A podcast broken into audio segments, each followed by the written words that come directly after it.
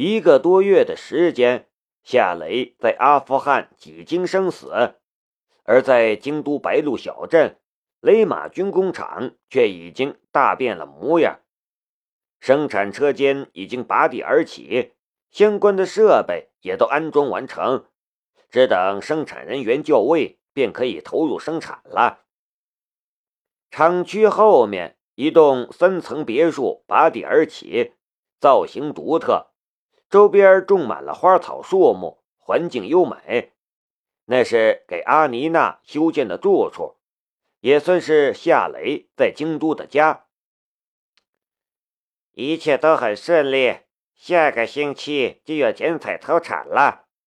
路上，秦香对夏雷说道：“你要是再不回来，我都不知道该怎么办了。”夏雷说道：“这段时间辛苦你了，一个星期之后剪彩投产，这没问题。这个星期里，我有一件事想请你帮忙。”什么事儿？秦香面带笑容。夏雷每次让他帮忙的事情都不是一般的事情，都带着惊险刺激的性质，他也乐意去做。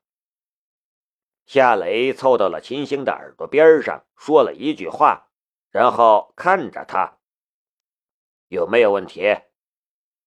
去韩国？秦香咯咯笑了起来。没问题，我们什么时候动身？后天，夏雷说道。不过明天你就和我回海珠。没问题，我和你联手，这个世界上就没有我们偷不到的东西。秦香已经是一个跃跃欲试的心态了。那等我电话吧，我处理完了这边的事情就给你打电话。夏雷拍了一下秦香的肩，然后向厂区后面的别墅走去。秦香笑着说道：“哈哈犒劳一下他吧，这段时间他实在是累坏了。”夏雷知道秦星说的是什么，他有些尴尬的笑了笑，却没搭腔，继续向别墅走去。秦星嘴里的那个他，自然是阿妮娜。这个军工厂能建起来，还真是多亏了他。从设备采买到人才招募，这些事情都是阿妮娜在负责。可以这样说，如果没有阿妮娜的专业知识，没有她的浇筑的心血，这个军工厂不会存在。阿妮娜现在在干什么呢？这个问题其实只需要动用一下左眼的能力就会得到答案，可是夏雷没有那样做。比起一眼就看见阿妮娜在干什么，他更愿意保持这份神秘感，然后悄悄地接近他，给他一份惊喜。别墅的外面站着一个幽灵邮局的特工，他是龙兵派来保护阿妮娜的。看见夏雷过来，他给夏雷打了一个点头招呼。夏雷也跟他打了一个招呼，然后进了别墅。客厅里没人，夏雷上了楼，楼上的卧室也没有人。最后，夏雷来到了书房，书房里的门轻轻的掩着，留着一条缝隙。透过缝隙，他窥见了在书房里绘制图纸的阿妮娜。金色的头发，湛蓝犹如宝石一般的眼眸，还有狠辣的身材。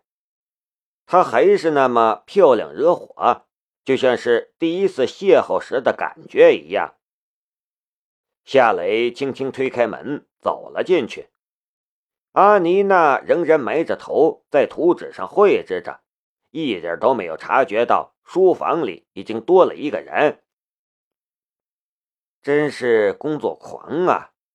夏雷心中一片感动，他悄悄地绕到了阿妮娜的身后，然后轻轻地捂住了他的眼睛，温柔的道：“猜猜我是谁？”眼睛被捂住的时候，阿妮娜顿时僵了一下。听到夏雷的声音的时候，她忽然一声欢呼：“卢卡斯，你回来啦！”夏雷松开了捂着他的眼睛的手，笑着说道：“你就不能配合我一下，猜猜我是谁吗？”他的话音刚刚落下，阿妮娜却已经钻进了他的怀里，一双柔软的樱唇也堵住了他的嘴。思念如此浓烈，这个时候还需要什么语言呢？这个吻只是一个起点。两人在书房里缠绵，衣服一件件的掉在了地上，快乐的声音也在书房里回荡着，久久不息。很久之后，两人安静了下来，却不等夏雷穿一件衣服，阿妮娜便将他拉到了书桌前，与他一起探讨他绘制的图纸。夏雷坐在办公椅上。他坐在了夏雷的腿上，书桌上放着一支狙击步枪的图纸，流畅的造型，最先进的技术设置。这样一支狙击步枪，如果造出来，夏雷觉得一点都不比那些世界级的名枪差，甚至会超过那些世界级的名枪，比如巴雷特 M 九九，比如 M 幺幺零，比如 AWP。仔细看过了图纸，夏雷说道：“阿妮娜，你把我们的第一支狙击步枪设计得如此精美，功能如此先进，它的复杂性也超过了我的预期。我们的军工厂能造出来吗？”他是商人，他首先要考虑的不是这种狙击步枪是否是这个世界上最好的狙击步枪之一。他首先要考虑的是能不能造出来，还有能不能卖出去。如果因为太好、太先进的原因造不出来，再好的设计又有什么用呢？阿尼娜说道：“确实有一些困难，但我相信我们一定能造出来。”卢卡斯，这支狙击步枪的设计有我父亲的心血在里面。他已经没法再完成这个设计了，我把它从脑袋里翻了出来，完善了一下。我有一种预感，只要我们能造出来，它将成为这个世界上最先进、最强大的狙击步枪。雷马军工厂也会一举成名。夏雷心动了。好吧，既然是你和你父亲的心血，我们就来完成它。我就不信。我连约瑟夫的智能机床都能造出来，还造不好一支狙击步枪吗？我们干！我就知道你会喜欢的。阿妮娜的俏脸上露出了笑容，她的位置也往后挪了一点夏雷的眉头顿时拧了起来，眼里的神光也截然不一样了。图纸我会搞定。我们现在来商量一下智能机床吧。要造出这种狙击步枪，我们需要最先进的机床，这点我没法做到，只能靠你来完成了。没问题，你先做能做的，智能机床的事儿由我来搞定。夏雷的眉头慢慢的舒展开来，他的心里哪里还有什么智能机床啊？那。我们再讨论一下剪彩的事情吧。你能不能老老实实的讨论呢？不能。夏雷是无言以对。与阿妮娜这个自然主义者在一起讨论问题，往往会制造出更多的问题，这是夏雷的经验。第二天一早，夏雷离开了雷马军工厂。驱车回到了市区唐雨嫣的家里。一夜的时间，大月提雅和希拉米已经不再是部落女人了，两女都给人眼前一亮的感觉。大月提雅的身上是一套黑色的长裙，身材修长的她很适合这种裙装。她的身体的曼妙的曲线都被勾画了出来，前凸后翘，成熟诱人。黑色也给他增加了几分沉稳和严肃的气息，这与他的酋长身份很是般配。希拉米的上身是一件圆领 T 恤衫，红色，印着美少女的卡通图案。那一双 H 尺寸的胸将卡通 T 恤衫撑得高高的、满满的，仿佛随时都会坐落下来，并在地上砸出两个大坑似的。很是夸张。他的下身穿着一条天蓝色的牛仔裤，紧身的类型，一只翘臀被包裹的圆圆的。再添一分的话显胖，再减一分的话又显瘦。总之是一种天然完美的形状，让人充满幻想。佛靠金装，人靠衣装。大月提雅和希拉米这么一打扮。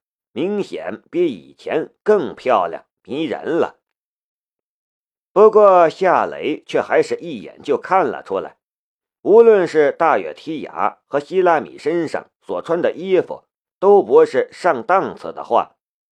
大月提雅身上的长裙加鞋子最多不超过四百块，希拉米身上的牛仔休闲装加上鞋上的一双国产的运动鞋。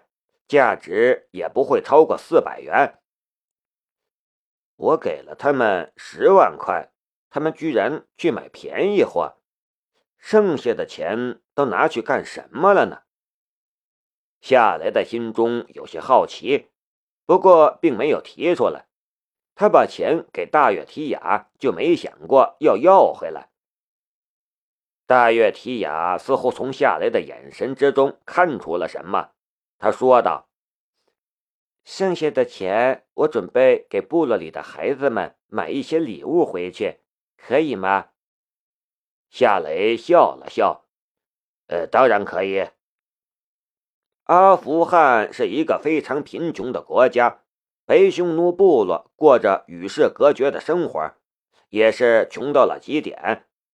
十万块对白匈奴部落来说，那也是一笔不小的财富。”作为酋长，大月提雅肯定不会将夏雷给他的钱拿去给希拉米和他买一身名牌，那不是他和希拉米所需要的生活。夏，我们什么时候开始行动？希拉米问道。夏雷说道：“我正要和你们商量这件事，我想让你们留在这里，一个星期之内。”我会带着阿提拉之剑回来，然后我们就返回你们的部落。我们不参加行动吗？希拉米很惊讶的样子。大月提雅也皱起了眉头。这怎么行？阿提拉之剑是我们的圣物，我们想亲自夺回属于我们自己的东西。夏雷说道：“那把剑藏在韩国。”你们懂韩语吗？除了开枪杀人，你们还会什么？你们去的话，不是帮忙，而是添乱。我的行动或许因为你们的参加而失败，机会只有一次。我昨晚想了很久，你们最好还是留在这里。你们只需要将阿提拉之剑带回去，又何必在乎过程呢？夏，我想和你一起去。希拉米固执的道：“我的枪法很好，我不会成为你的累赘。”夏雷却摇了摇头：“你把事情看得太简单了，这不是比枪法，而是比手段、比智商，还有一些你们不擅长的技术。我确实需要帮手，但却不是枪手，而是专业人士。可是我……”希拉米还不死心。大月提雅打断了希拉米的话：“希拉米，我们留下。夏说的对，我们只需要将阿提拉之剑带回部落。至于过程，我们没必要在乎。”希拉米翘起了小嘴儿，心里还是不乐意。可他不敢违背大月提雅的意见。那就这么说定了，你们留下，我在一个星期之内将阿提拉之剑带回来。夏雷说完，片刻后，夏雷离开了唐雨嫣的家。他拨通了龙兵的电话：“喂，龙兵，我已经准备好了，我们见一面吧。”手机里传来了龙兵的声音：“好。”